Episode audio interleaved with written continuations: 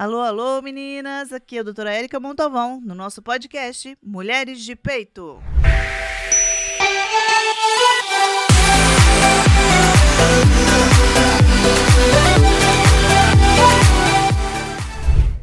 Alô, alô, meninas! Mais uma vez a gente está se encontrando aqui, mas eu tenho os meus recados, eu estou parecendo missionária. Brincadeira. É, quem quiser acompanhar a nossa gravação do podcast no YouTube, a doutora Érica Montalvão. Se inscreve no meu canal, aperta a sinetinha, como diria uma grande amiga minha, Balangodango, que a gente precisa que o YouTube perceba que mais gente, mais pessoas podem receber e ter o interesse de saber sobre os assuntos que a gente conversa. No Spotify, chama-se Mulheres de Peito. Bom, hoje é. Nossa, vou falar assim: olha, eu sou ginecologista obstetra, vocês devem saber, e foi um parto trazer essa mulher aqui hoje. De verdade, foi um parto que a gente está ensaiando o quê? Faz. Mais de um ano, Mais quase, de né? um ano para conversar. A gente agenda, não dá, vamos remarcar, vamos fazer de longe. Mas deu certo. Quase que ela não vem, mas obrigada, minha amiga. Você virou minha amigona do coração.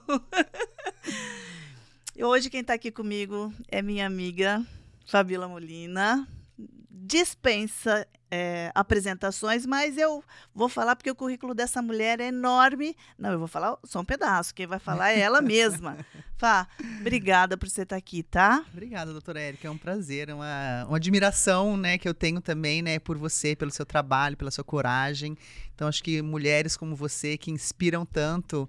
Para mim, desculpa, foi tão difícil da gente. Mas tudo tem o tempo certo, Sim. a hora certa, né? E que bom que, que vai ser hoje e que a gente vai poder ter esse bate-papo gostoso. Bom, é, primeiro, assim, acho que vocês sabem, é, na minha memória e na memória de todo mundo que conhece, a Fabiola Molina é a nadadora do coração nosso, que representa a gente de memória, mas representa a gente até hoje como mulher. Uhum. Fala um pouquinho, como é que começou a sua história, a sua infância? Você é de São José dos Campos, como é que é? Conta um pouquinho pra gente. É, eu sou nascida aqui, meus pais são nascidos aqui, né, a Kelsey Molina, o Francisco, o doutor Molina, meu pai também era médico, e os meus avós também são nascidos aqui, então é uma família toda, né, os, os meus avós por parte de mãe, né, minha avó Zezé e meu avô Ítalo, então a gente tem uma geração aí de família a, a, daqui de São José dos Campos, e meus pais, eles, eu falo que a minha história, a natação começou já, assim, bem antes de eu começar, porque começou quando os meus pais começaram a namorar lá na associação esportiva, né, na década de 60, então... eles os dois faziam natação e os dois começaram a namorar. É, né, com 14, 15 anos, eles namoraram por 9 anos, casaram, e aí em, em 73, e eu nasci em 75, e aí, como eles já né, tinham essa experiência do esporte, com certeza eles iam colocar minha irmã, eu tenho uma irmã, né, eu e a minha irmã, eles iam colocar a gente na natação em algum momento, porque eles acreditam né, no esporte, principalmente na natação, até pela, pela segurança que, que esse esporte traz. É, então, em algum momento eles iam colocar né, nós duas para nadar, mas eu tive uma crise de bronquite. Minha mãe tinha bronquite muito forte. Então, por causa da bronquite, eu tive uma crise fortíssima. Daí eles falaram: não, já vamos colocar na natação agora. Então, Você eu tinha de dois para três anos. Dois para três é. anos. Ah, Aí eu comecei, eu, eu morava pertinho do Sesc. Então, a gente come, eu comecei ali no Sesc, né? Minha mãe me levava ali no Sesc. E aí fiquei uns dois, três anos, porque lá é, é bem iniciação mesmo, né? E depois eu fui para a Associação Esportiva São José, que lá que eu comecei, né? Na escolinha de natação, que você vai passando de, de turminha, tendo os professores, e aí começa as competições. Então a parte competitiva mesmo foi na associação, com sete, seis, sete anos. Tem, tem nadador que começa mais tarde? Que, tem. De competição? Tem. Eu sou casado com um nadador, né? Que é o Diogo Iabe, uhum. né? Também foi para as Olimpíadas de 2004. O Diogo mesmo, ele começou com nove anos. Então, ele não começou tão novo, Mas né? nove anos é novo. Não, para natação não? é tarde. É, para natação é tarde. Olha. Nove anos é tarde. É, o, o, Fernando Scherer, que é bem conhecido, né, assim, aqui no Brasil, que é o Xuxa, ele também começou, se eu não me engano, com 10, 11 anos. E a Paula Renata, que é uma amiga minha que veio de Catanduva para treinar na época comigo, e, e depois ela chegou na seleção brasileira, e, e hoje ela é professora das minhas meninas aqui em São José. A gente estava falando, falei, quando é que você começou a nadar mesmo, Paula? Ela falou assim, ah, comecei também com 9 para 10 anos. Eu falei, nossa, eu nem lembrava que você, tipo, tinha demorado tanto para começar, né? E ela chegou na seleção. É um pouco né, mais incomum você ter destaque a nível, digamos assim, né, nacional, internacional, mas você pode começar em qualquer né, idade. O que eu acho muito legal são as pessoas que começam depois dos 50, né? Com 55, com 60. Tem gente Fantástico. que vai lá na loja comprar maiô. Não, porque eu comecei a nadar o ano passado. Quantos anos você tem? 70. Não, ah, Mia, você aprendeu ano passado? Eu aprendi o ano passado. Teve um monte de gente né? que aprendeu a nadar durante a pandemia, que eu também acho o máximo, que na pandemia eles começaram a, a, a, fazer o negócio das raias. A única coisa que você podia fazer, sei lá, era nadar. Alguns condomínios que tem a piscina. Aí, ó, o teu apartamento tem um horário X. Ah, não, mas você nadar. Começou a aprendeu. Então, isso eu acho muito legal. Isso, independente de você chegar no alto rendimento, eu falo que a natação é um esporte que você. Quando você começa, aí você se apaixona. O avô do Diogo começou porque ele levava o Diogo no treino e falou assim: ah, ficou vendo meu neto aqui nadar, vou aprender a nadar também. Ele também começou com 55 anos, começou a participar de campeonato, aí foi para campeonato mundial na Austrália, nad, é, nadou pelo mundo todo e aprendeu com 55 anos. Nada master, né? Legal. Mas, enfim, começou. Mas é isso, é isso. A intenção é a gente tá, tá aqui também é isso, é, é motivar é, que outras pessoas é. né, percebam que, a, que o esporte pode trazer para gente Nossa, um benefício, benefício, da saúde e qualidade de vida, né? uhum. né? Me conta uma coisa. É, como é que foi? Como é que eram os seus treinos? Porque assim, eu sei que treino para competição e eu achei que a natação é muito rigoroso, uhum, horários. Uhum. Como é que era? Porque as pessoas não têm uma não têm noção. Eu sei de algumas coisas que eu escuto outro podcast, que é o JJ Podcast, que é o uhum, Joel, né? E ele fala uhum. muito da, dos treinos sim, que ele fazia.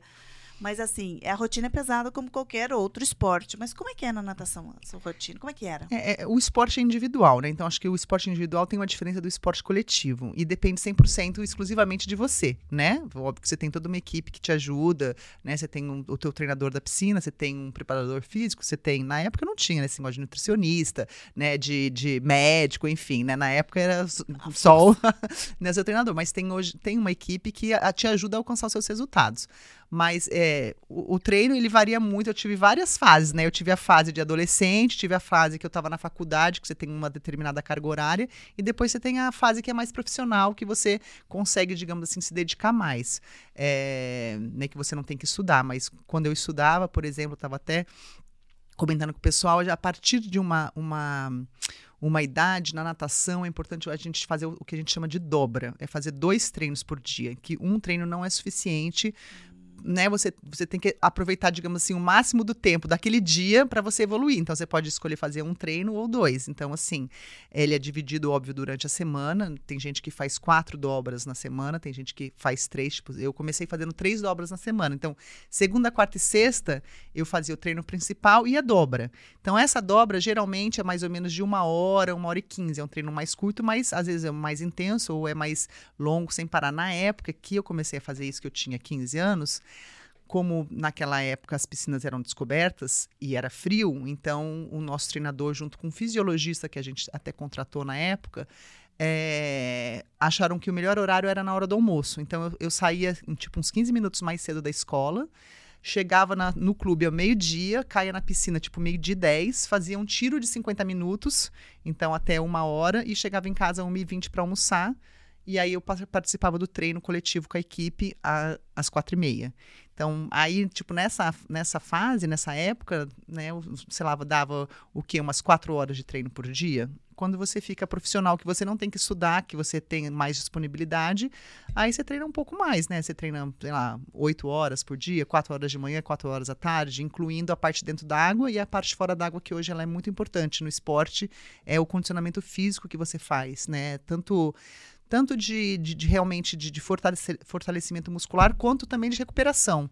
Né? Então, tudo isso conta como treinamento. E o que eu acho do, legal do esporte, e eu acho que você pode complementar mais do que eu, é. é como é que fala?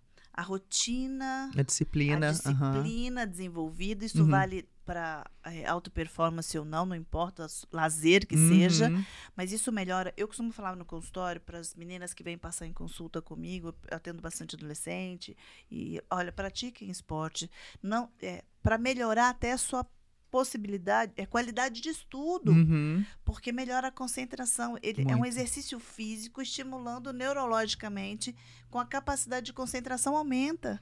Isso já é estudo. É, isso é comprovado que realmente assim, o exercício ajuda muito, Sim. né, na no estímulo sanguíneo, né? Você vai saber muito mais, o nosso Exato. cérebro funciona muito melhor depois de uma, de uma atividade física. Você fez faculdade, né? Eu fiz faculdade nos conta. Estados Unidos. aham. Me conta um pouco. Eu ganhei uma bolsa de estudos, né, nos Estados Unidos. Na época, foi um processo que comecei a me destacar no Brasil com 16, 17 anos. E aí nadei um sul-americano que foi até no Brasil. E, e- e- e- ganhei das meninas, assim, da América do Sul, tipo, com dois, três segundos de diferença.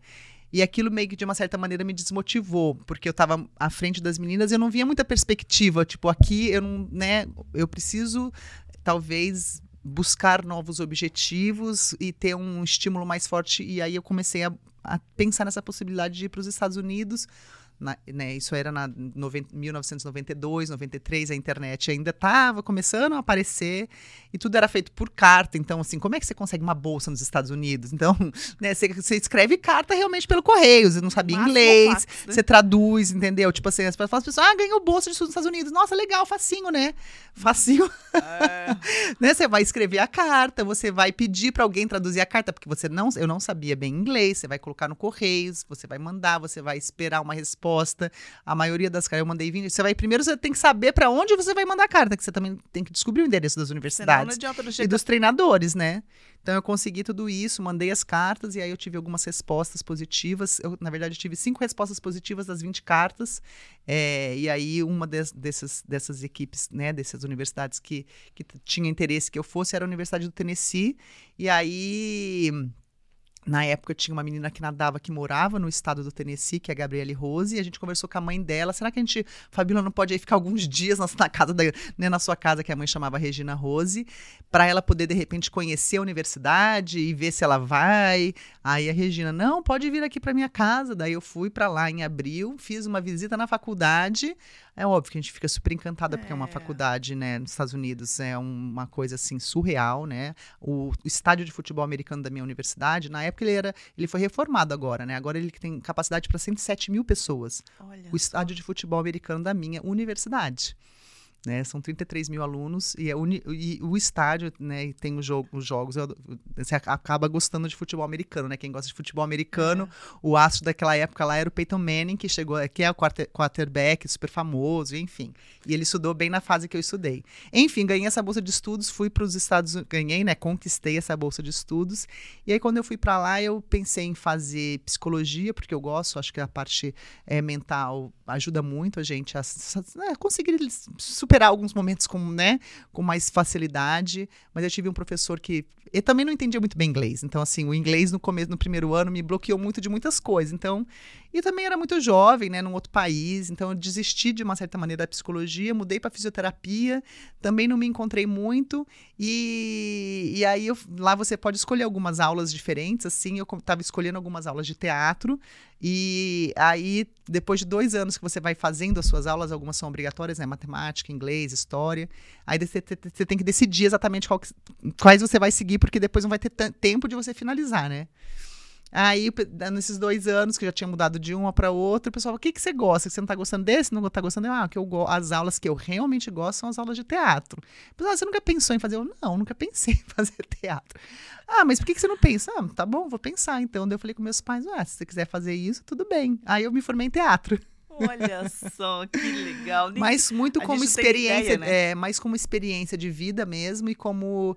é, porque lá o teatro não é só interpretação, não é você ser uma atriz. Você, tá, né, você tem aula é, de, de figurino, você tem aula de. ah, de cenário, você tem aula de, de, enfim, de várias coisas relacionadas, né, de iluminação, é, né, de produção, e, e eu falo assim, até acabo usando muito hoje, assim, no meu trabalho, quando a gente começou a empresa, essa parte toda, assim, né, de produção de foto, de catálogo, eu que ajudava a fazer, criar, catálogo eu que fazia, por, né, não tinha uma formação, digamos assim, em marketing, mas você vai com a experiência que você tem de você ir criando as coisas. Eu tinha, sempre tive esse lado meio que criativo, sempre muito aflorado, né? Então foi isso. Aí eu me formei, fiquei quatro anos e meio lá na faculdade, me formei em, em, em, em, em dezembro de 98. Olha só. É. Eu estou perguntando isso da faculdade porque, assim, eu, é, quando eu falei que eu ia conversar com você, eu falei entrevistar uhum. é uma pretensão, viu, gente? Eu conversar com a Fabiola Molina foi exatamente isso. Falar, mas e, assim, eu, eu, eu, lembrei que você tinha feito faculdade e as, às vezes algumas meninas perguntam como que, eu, como que elas consegui, conseguiriam conciliar, né, uhum. o estudo e, e até conseguir ou não, né, despontar quem quer seguir uhum. carreira, né, uhum. de atleta e aí eu falei, ah, pode deixar que eu vou perguntar. Então, assim, é... e aí é legal saber que você foi. É, e naquela, uma... é, naquela época, que eu falei assim, a gente tinha muito mais dificuldade, né? Porque você não, tem, não tinha rede social, não tinha WhatsApp, não tinha Skype, não tinha nada. Então, assim, era tudo na base da carta. Hoje em dia, assim, eu fui meio que a cara com a coragem. O meu marido também acabou estudando lá e hoje, ele, inclusive, ele tem uma empresa de assessoria esportiva para conseguir bolsa de estudo, né, para atletas ah, é irem é estudar lá. E muitas pessoas não sabem que você não precisa ser um atleta top. Nossa, você é o melhor do Brasil, aí você vai conseguir uma bolsa. Não, você pode ser o número 300 do Brasil. Independente de ser nadador ou não? É, ele, ele ajuda de uma maneira geral. Como ele conhece ah, mais legal. atletas de natação, ele, ele ajuda o pessoal do futebol, uma época já, já ajudou também o menino menino do, do golfe. Então ele conhece as universidades, né, todo o processo de admissão, então ele ajuda de uma maneira geral, né? Mas óbvio que ele tem muito mais cliente da natação, né? Mas se também se ele não conseguir ajudar, ele vai saber alguém que ajude. Mas isso é muito legal porque as pessoas não imaginam assim o o como o esporte é valorizado lá, as oportunidades que, tipo assim, você não precisa ser um, um super, assim, atleta, né? A gente tem histórias de muitas pessoas que aqui no Brasil, tipo assim, a, na, aqui em São José mesmo, que não era nem terceiro da cidade, que era, tipo assim, chegava em quinto no, no campeonato municipal e foi lá para os Estados Unidos, é, se esforçou, se destacou na equipe, se formou lá, continuou lá, tá fazendo a, família, né, uma vida lá, tá trabalhando lá e super feliz. Então, assim, existe essa possibilidade, né? E, e é legal você falar isso porque é, existe um, uma certa. É, não é preconceito, é uma dificuldade de saber a hora que você encerrar sua carreira Sim, como atleta, uh -huh. o que você vai fazer. Sim, aham. Uh -huh. Né?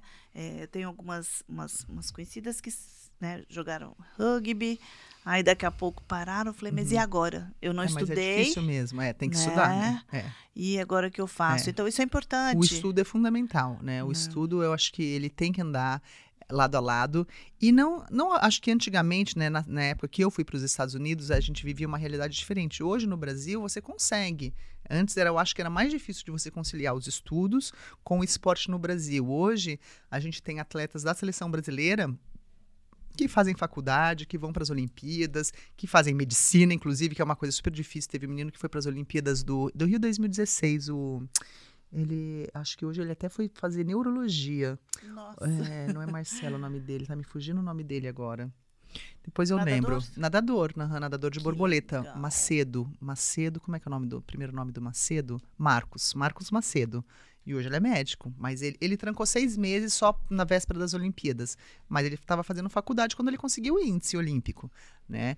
Então hoje existem mais possibilidades, assim, eu diria, de você conseguir conciliar o Legal. estudo, né, com a escola que é fundamental. Não pode abandonar o estudo, isso nunca. É, porque é assim.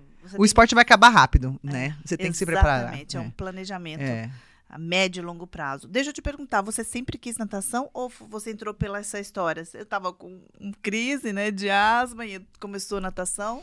Eu fazia, eu fazia balé também na época e fazia ginástica olímpica. Teve até um campeonato que eu, eu fui de ginástica olímpica, cheguei até a ser, tipo assim, campeã paulista, então, mas eu era bem magrinha, falei baixinha na época, não, não tinha crescido ainda. E então meus pais me colocaram também nesse, né, nessas outras atividades, né? No, digamos assim, Sim. balé não é um esporte, mas era algo que eu também gostava. Ia fazer a ponta e, e o, né, e a ginástica olímpica. É, e, mas as, come as competições começaram a coincidir.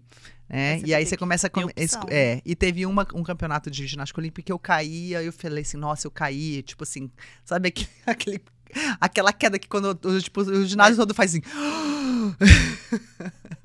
acho que depois disso eu fiquei meio traumatizada. Daí eu não fui. Aí eu falei assim: não, acho que é melhor eu ficar na natação mesmo. Ai, Mas ótimo. eu acho que. Meus pais, eles gostam, né, muito de água. Meu, a gente tinha uma casa na praia, então no final de semana a gente ia pra praia, então meu pai estimulava a gente. Meu pai, tipo, uma pessoa super animada, né? Super, até É. hoje, super aventureira. Então ele falava assim: a gente tinha uma casa ali na, na praia da Tabatinga e tem uma ilha em frente, que é a ilha de Tamanduá, que é tipo uns dois quilômetros. Ele falou assim: que criança quer ir nadando pra ilha?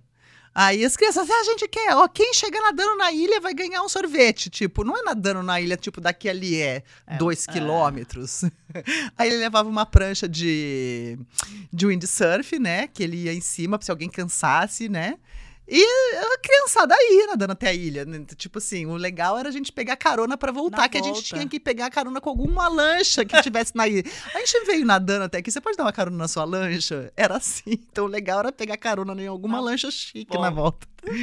Mas Ah. isso é legal, porque eu acho que trouxe muito essa, né, é- essa questão né, dos meus pais gostarem de esporte, de a gente estar na água e de, de ser algo que a gente também praticava nesses momentos de lazer, que vai criando. E eu acho que também os, os treinadores são muito, muito impactam muito na nossa vida. Então eu gostava muito né, da treinadora daquela época, que era a Zanza, a nossos amigos, né? É, eu acho que nessa fase que você está iniciando, o que importa muito são as amizades. Eu quero ficar junto com meus amigos. Então você tinha as amigas, todo mundo ia à casa de um no final de semana, depois todo mundo ia na casa do outro no final de semana, saía do treino, era sempre churrasco na casa de alguém. Então você forma um grupo muito bacana e isso motiva. Você me falou uma coisa importante, assim, eu gosto de, no meio da conversa ir dando algumas umas, umas ideias que, assim, é, professores, vocês são muito importantes pra Muito, gente. Muito. Eu- e isso falo na, na escola mesmo. Uhum. O professor mais legal chama mais atenção e as crianças amam a matéria. Pode nem ser a matéria mais fácil. Sim, Se exatamente. é que existe matéria mais fácil. Uhum. Mas eh, chama atenção. Então, isso é Faz importante para você amar e gostar do que você faz. Exatamente. A fu- a- o papel deles é fundamental. Eu sempre, assim, agradeço a Zanza publicamente. Já falei pra ela o quanto você foi fundamental na minha vida e na vida de todas aquelas crianças que Sim. conviveram com a gente, que seguiram o esporte até os seus, né, até entrar na faculdade, mas que tiveram essa experiência maravilhosa. Os treinadores, eles têm um papel fundamental. Sim. Fundamental. Então, eu sou muito grata, assim, de ter tido a Zanza, né? E falo para os professores hoje que que a gente acompanha, né, de perto, vários, o quanto. Eu até falo para eles, eu- eu- recentemente eu recebi o meu ex-treinador, que é o Vacari. O filho dele está cursando educação física. E ele tá está trabalhando aqui na associação como estagiário, né? O Pedro. Aí eu falei, Pedro, parabéns você ter escolhido a educação física. Às vezes as pessoas acham, né? Ah, educação física não vai ganhar muito dinheiro. Eu falei, Pedro, nossa, que... e o pai, né, foi formado em educação física, foi treinador. Eu falei, Pedro, que legal que você escolheu essa profissão, que você pode ajudar tantas crianças, tá? Né? E ele é um menino que tem super dom, assim, para criança. Eu falo, nossa, muito legal você estar nessa, nessa caminhada, é disso porque que a gente você. precisa, É né? disso que a gente precisa. Verdade. De, de- de toda a sua, sua história, eh, você tem algum ídolo que assim que te motivou a treinar? Porque teve um dia que você fala assim, ai, eu não queria treinar. Aí Você fala, não, eu vou. Ou- Ah, a gente vários, sempre. né? É, a gente tem, sempre tem vários, né? Então, acho que quando você. É, é- no caso, eu era atleta de natação. Eu vi as meninas que eram as campeãs da minha prova. Então, tinha uma menina húngara que nadava muito bem, que era a Cristina Exergese. Então, assim, ela era minha. Porque ela nadava costas, e, né, eu nadava costas. Ela ganhou três Olimpíadas seguidas. Então, você ficava. E ela nadava super bonito, né? O que ela fazia era incrível. Então, assim, eu super admirava né, a Cristina Zergese. Nossa, achava ela o máximo. Depois o tempo foi passando, aí tinha outra menina que também ganhou duas Olimpíadas seguidas, que é uma americana chamada Natalie Coughlin. Aí tinha um outro nadador de costas também, que é americano, que também detonava na época. Geralmente eu admirava os nadadores de costas, né? E aí no Brasil tinha um nadador que era o Rogério Romero, que também nadava as Uhum. provas de costas. Ele foi para cinco Olimpíadas. É, E, eu é, acompanhei. então, é, o Gustavo Borges, óbvio, porque. Só que daí eu comecei a competir na mesma equipe que ele, então a gente acaba, tipo assim, nossa, eu tô junto da mesma Junto, né? É, e você vai tendo, assim, óbvio que, tipo, né, Ayrton Senna, quem não- nunca, tipo assim, teve o Ayrton Senna como ídolo brasileiro, não tem pensou? como, né? Então, sempre, né, eu tenho muito nessa minha, na minha memória de criança, assistir as corridas de domingo, né, fazer bandeirinha, torcer, né, se emocionar com o hino. Então, isso aí fez parte, assim, da minha história. O Ricardo Prado foi, né, ganhou uma medalha de prata nas Olimpíadas de 84, né? É, foi 84 que ele Acho- ganhou, né? acho Foi que foi. 84. Foi, porque eu tinha 9 anos. Então, ele também foi uma pessoa que. É que eu, tipo assim, eu não me imaginava ser igual ele, mas É, ele me não super. tinha internet como Não tem, tinha, né? é, De divulgação, assi- era não, TV. É, é. então o Ricardo Prado É. também foi uma pessoa que, assim, meu pai me levava, às vezes no campeonato, ó, o Ricardo Prado vai dar a demonstração lá no Ibirapuera. Meu pai levava a gente pra assistir a demonstração, não era nem competição, era demonstração. Olha, olha Mas meus pais olha- faziam. Olha o teu pai na É, história. pai, olha que legal. Super, não, fundamental, fundamental. Porque, tá vendo assim, é, tem que ter essa motivação, é, porque assim, às vezes a criança não, não, não sabe dessa, de- Não né? Mas sabe. vamos levar, vamos, vamos botar eles para fazer alguma É. coisa. E, Não, meus pais, assim, eles eram sempre, sempre foram super envolvidos. Não com uma- de uma forma de cobrança, ai, Fabíola tem que ganhar. Não, mas eles queriam o melhor. Eu- A gente quer dar todas as oportunidades para ela que chegue lá. Eles nunca foram, assim, chatos, ou entendeu? Mas eles sempre davam as dicas e faziam o possível. Deu, deu, não deu, enfim, mas sempre com muito bom senso. Mas, por exemplo, o treinador, é, que é, ele, de uma certa forma, meu pai, tipo, percebeu, nossa, a Fabíola precisa de um treinador, né, melhor para conseguir se destacar mais. Ele, ele conversou com o clube, o clube não aceitou muito, ele entrou pro conselho do clube para convencer os conselheiros do clube olha só. para ir trazer o treinador. Então, até isso, tipo assim, meu pai fez, entendeu? E aí, realmente, esse treinador veio, que é o Mauri Machado. E foi quando eu consegui realmente um, dar um salto. Eu fui campeã brasileira naquela época, 1990, das minhas quatro provas individuais, bati os quatro recordes né, de categoria. Foi quando o pessoal falou: Nossa, tem uma menina lá em São José nadando bem. Mas esse treinador foi realmente fundamental. E é uma outra coisa que a gente falou assim, né? O treinador ele tem essa importância, acho que enquanto você é criança, de trazer essa paixão, esse gosto pelo esporte, e, e- mas vai passando o tempo, óbvio que isso aí continua, essa, essa confiança que você tem que ter no treinador, mas o, o como é importante ter um treinador bom, né, para você quando você vai chegando no alto rendimento, a, a diferença que faz realmente você tem alguém competente para te treinar. Como para todo, todo, todos os caminhos que você queira seguir, você precisa de alguém que, que saiba mais para te orientar, Uhum, né? E saiba melhor. uhum. É, não que o outro seja ruim. Em cada momento tem a sua importância, né? É, e, do o- e treinador. é, o treinador ele é fundamental. E o, o treinador, acho que no esporte, de uma certa maneira, tem todo um estudo, tem toda a parte científica, mas tem muito feeling também, né? A gente fala que às vezes tem um monte de gente que treina bem, mas chega na hora da competição, tipo assim, a gente fala erra o polimento, que é a parte final, ou descansou demais ou descansou de menos, porque você treina numa intensidade durante o ano, você tem todo um cronograma, e aí perto da competição você vai descansando para você poder estar na tua melhor performance. E tem muita gente que fala que erra o- erra o polimento, né? Porque o treinador não conseguiu perceber o que, que aquele atleta precisava. Acho que já era assim antes, mas agora é mais visível isso, né? Acho que é, é mais perceptível isso, né? Eu acho Uhum. que tá tão complexo isso, porque é tanta É. variante, É variante. variável, É. né? Para poder é, aparar as arestas. É, muito detalhe. E muito e às vezes ganha no detalhe, né? Ganha no detalhe. Natação, principalmente, ela é centésimos, né? Você tem uma Centésimos. preferência de piscina aquecida ou piscina fria? Aquecida, com certeza. Pelo amor, Mas ninguém para competir faz diferença? Não, é assim, você tem uma temperatura, né, até que a FINA, que é a Federação Internacional, é, tem como regra, você não pode competir em piscina menos de 25 graus. Que eu saiba, tipo, a regra era essa, pode ser que tenha mudado, tá? Alguém conferia aí, piscina, né? Mas era alguma coisa nesse sentido, a- abaixo de 24 graus, né, não sei se é 24, 25, mas alguma coisa assim, você não faz competição oficial. Então, tu tem que ter uma temperatura, não é agradável você nadar numa piscina de 24 graus. Águas abertas é diferente, você tá no mar, né, é completamente diferente. É, até lá em Londres, a Poliana Okimoto saiu da prova porque ela teve hipotermia, né, não conseguiu finalizar a prova porque realmente estava muito gelado lá em Londres. É, assim como tem também lugares onde eles nadam de águas abertas, que a, a, a água é extremamente quente, que também é muito difícil você nadar numa água tipo 32 graus, que teve algum mundial que foi, tipo, lá no Oriente Médio, alguma coisa assim. Então, assim, a, a piscina de competição, ela tem uma temperatura ideal. Para competir, a temperatura ideal que eu acho é 27 graus. Para Tá. competir. Para treinar, eu gosto de treinar com 28, que eu acho que ela é um pouco mais agradável. Tem, às vezes, você treina, tipo assim, competição, tem pessoal gosta de competir 26. Eu era prova de velocidade, então, assim, o 27 eu acho ótimo, mas 26 também tá tudo certo, entendeu? Agora, 25 já não dá. 25 já não dá para você competir numa piscina de 25 graus, é bem fria.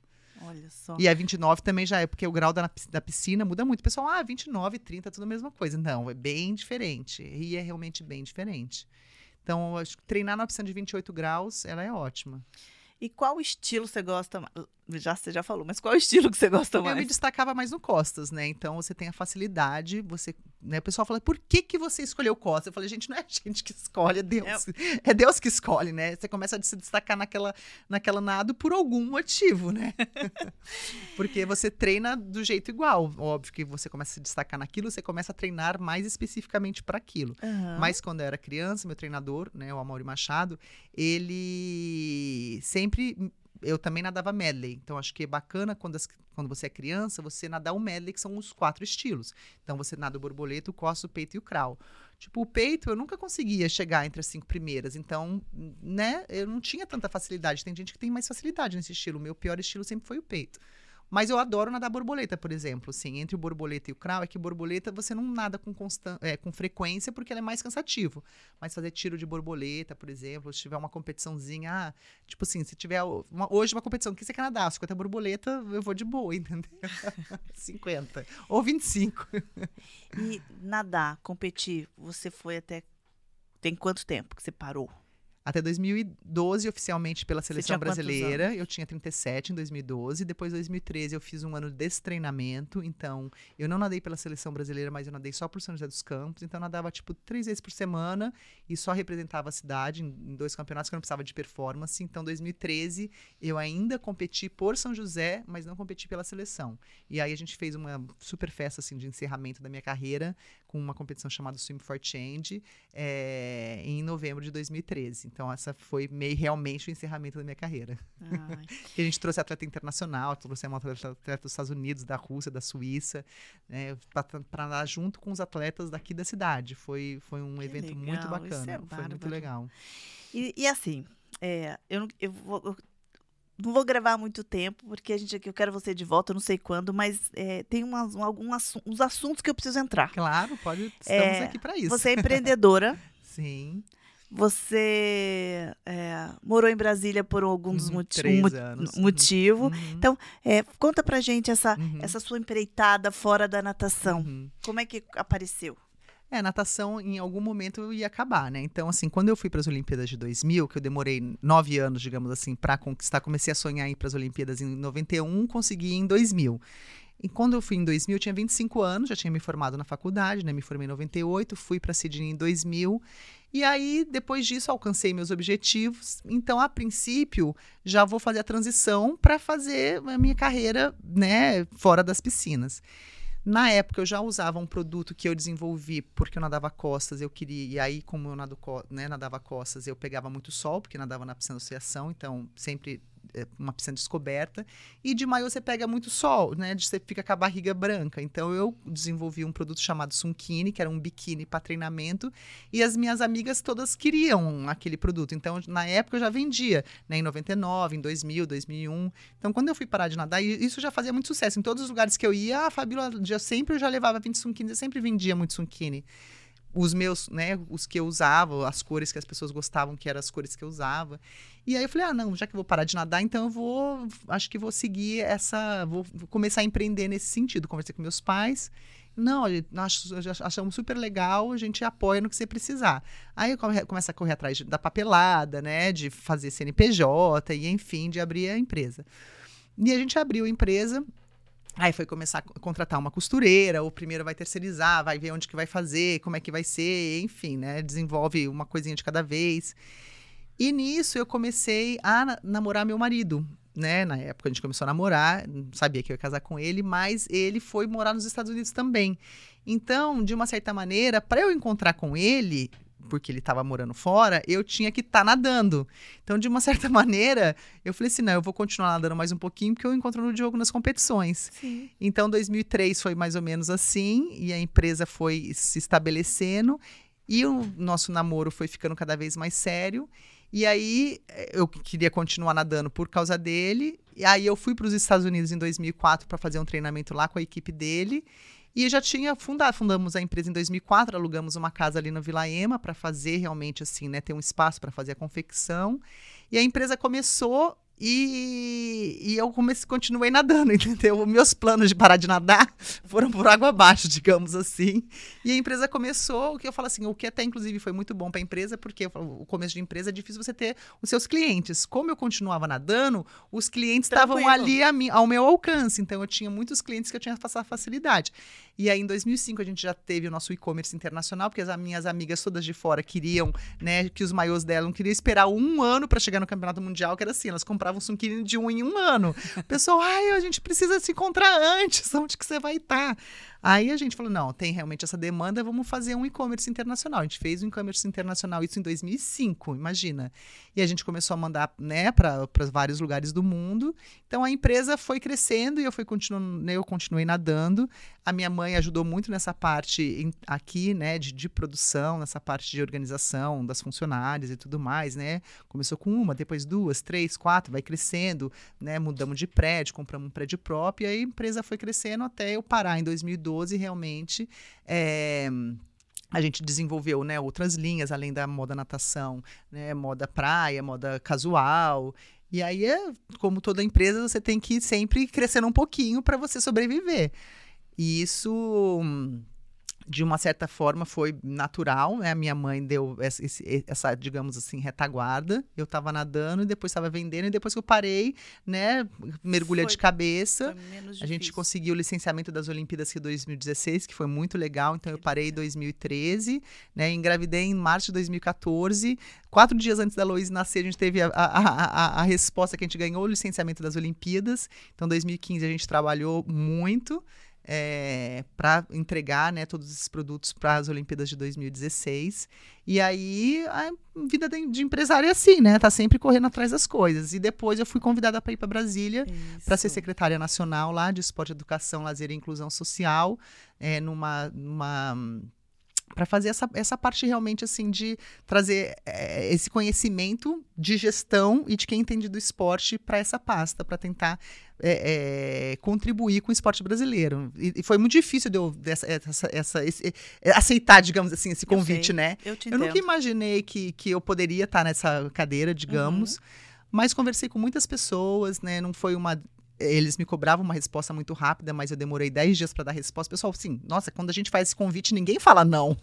Eu falei assim, é, mas eu tenho Você dois. Vida, né? Eu tenho duas filhas pequenas, né? Eu tô trabalhando, né? Não preciso do salário, eu já tô trabalhando. Tenho duas filhas pequenas, vou ter que desmontar minha vida aqui em São José dos Campos para ir para Brasília, né? Porque o pessoal falou, mas você foi para Brasília? Eu falei, óbvio, eu tô, tô, tô trabalhando para isso, eu tenho que estar tá morando lá, né? Então, me mudei com a família inteira para lá é, para fazer algo também que eu nunca não tinha conhecimento, né? Você tem conhecimento de gestão, mas não de gestão pública. Então foi uma certa forma de um, assim, um ato de coragem, né? Vamos largar tudo que a gente tem aqui, vamos lá para tentar ajudar o esporte de alguma, de alguma forma.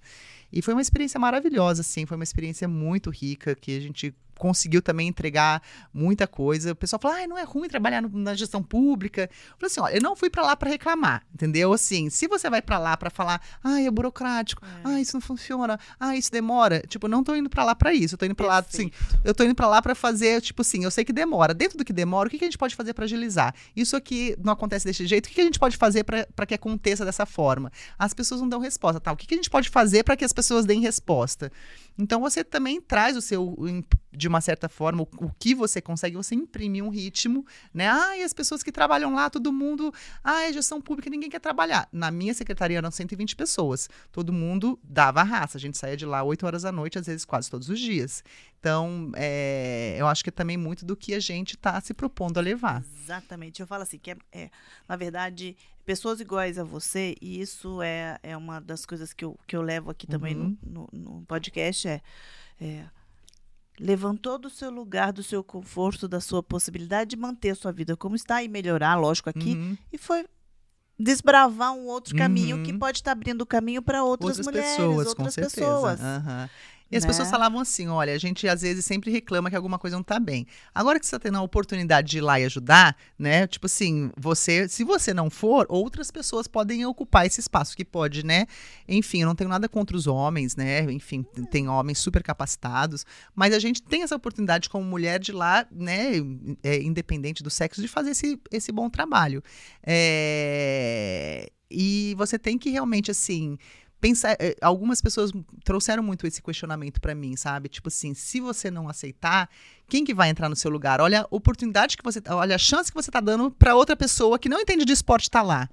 Então, isso me ajudou, assim, na, nas decisões, sabe? Mesmo eu não tendo essa experiência, digamos assim, de gestão pública, de assumir um compromisso. E, assim, quando a gente é comprometido, a gente aprende rapidinho. No segundo mês, o pessoal fala, nossa, você já sabe muito mais que todo o povo que, veio antes, que, entendeu? Vezes não tinha nenhuma experiência é, também. Então, é né? importante essa, esse interesse, né? De realmente fazer algo pelo esporte. Gente, já tô levando o pito ali pelo olhar, eu já vi, mas é nossa conversa, dá, se deixar, vai estendendo. Tem muito assunto, tá? né?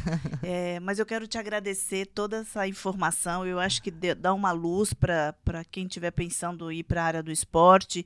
Quem precisar de alguma orientação, ela já sabe quem vai procurar, que ela Pode ajuda. Gente. Talvez ela não tenha não o sabe, tempo. A gente, a gente não sabe, a gente indica alguém que saiba, entendeu? É exatamente isso. Mas é. você tem a vontade de fazer. É isso que, é é isso que faz diferença. É eu quero de verdade, como cidadã te agradecer ah, a posição uhum. que você, você seguiu, mesmo não sendo a tua área, e mostrar que a gente pode fazer sempre melhor. Sempre. O nosso melhor é. pode, ser no, pode não ser o melhor do mundo, mas é o seu melhor representando a gente, né? É isso, eu acho que. E eu falo assim: quem tá de fora é muito fácil criticar, né? Outro dia me pediram uma opinião aqui sobre a gestão de São José dos Campos. Eu falei assim: depois que a gente está do lado de dentro, a gente vê a dificuldade que é de fazer algumas coisas, de, de algumas mudanças acontecerem.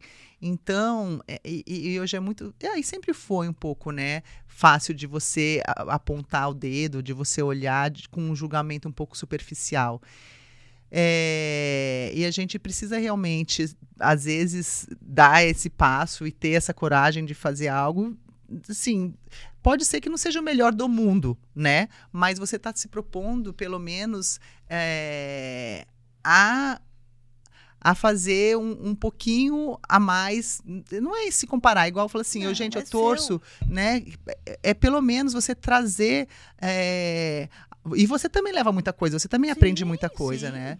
A você querer que funcione, você, você, você faz um diagnóstico, ó, isso aqui pode melhorar um pouquinho aqui, isso aqui pode melhorar um pouquinho ali, isso aqui pode fazer um pouquinho mais aqui. Não é, acho que só em comparação. E o importante é você trazer resultado para a população. Eu falo assim, Exatamente. o importante é que, assim, quantas crianças foram beneficiadas com o que a gente fez? Né? O, o propósito é esse, é o impacto que você gera na vida das pessoas. Então, a gente, por exemplo, é, reativou o GEBS, que é os Jogos Escolares Brasileiros que não, não acontecia há 17 anos, então em 2000, inclusive, né, até no ano ainda pós-pandemia 2021, foram crianças de todos os estados brasileiros, 5 mil crianças, né? Cada equipe era formada por 232 jovens, né? Do, de 12 a 14 anos, do Amazonas, do Pará, do Acre. Crianças que nunca tinham tido a possibilidade que de viajar. Isso. Teve criança que pegou é, é, canoa por três dias para chegar na capital Manaus, para poder ir, pro, porque as competições foram no Rio de Janeiro. Sim. Então, isso foi, tipo, algo que o nosso, né? É, no, nosso direcionamento né, do esporte escolar ser fortalecido fortalecido e a gente conseguiu entregar. Então, isso que assim, dessas, a experiência que essas crianças tiveram nos jogos escolares, ela não tem preço que pague, né? Esse esforço que é feito, que é um esforço, né? É muito recurso é investido, mas que você tem um retorno. Então, acho e pode que... ter certeza que fez diferença na vida de ah, muita sim, criança. Né? Isso é que é, é. legal. Foi né? só falar, você poderia ter feito mais? Eu falo, sempre a gente pode sempre. fazer muito. a gente faz o que consegue. Mas faz, tempo falta tempo, falta recurso, falta um monte de coisa. Mas pelo menos o que você pode fazer com aquilo que você tem da melhor Perfeito. forma, isso faz a diferença mesmo. Fabiola, obrigada. Obrigada, doutora Érica, obrigada pelo agradeço, seu tempo, imagina. pelo seu esforço. Sei que não é fácil, sua agenda é meio corrida. Mas obrigada mesmo, tá? Agradeço Imagina, muito. Imagina, é um prazer estar aqui com vocês. Beijo. Obrigada. Beijo.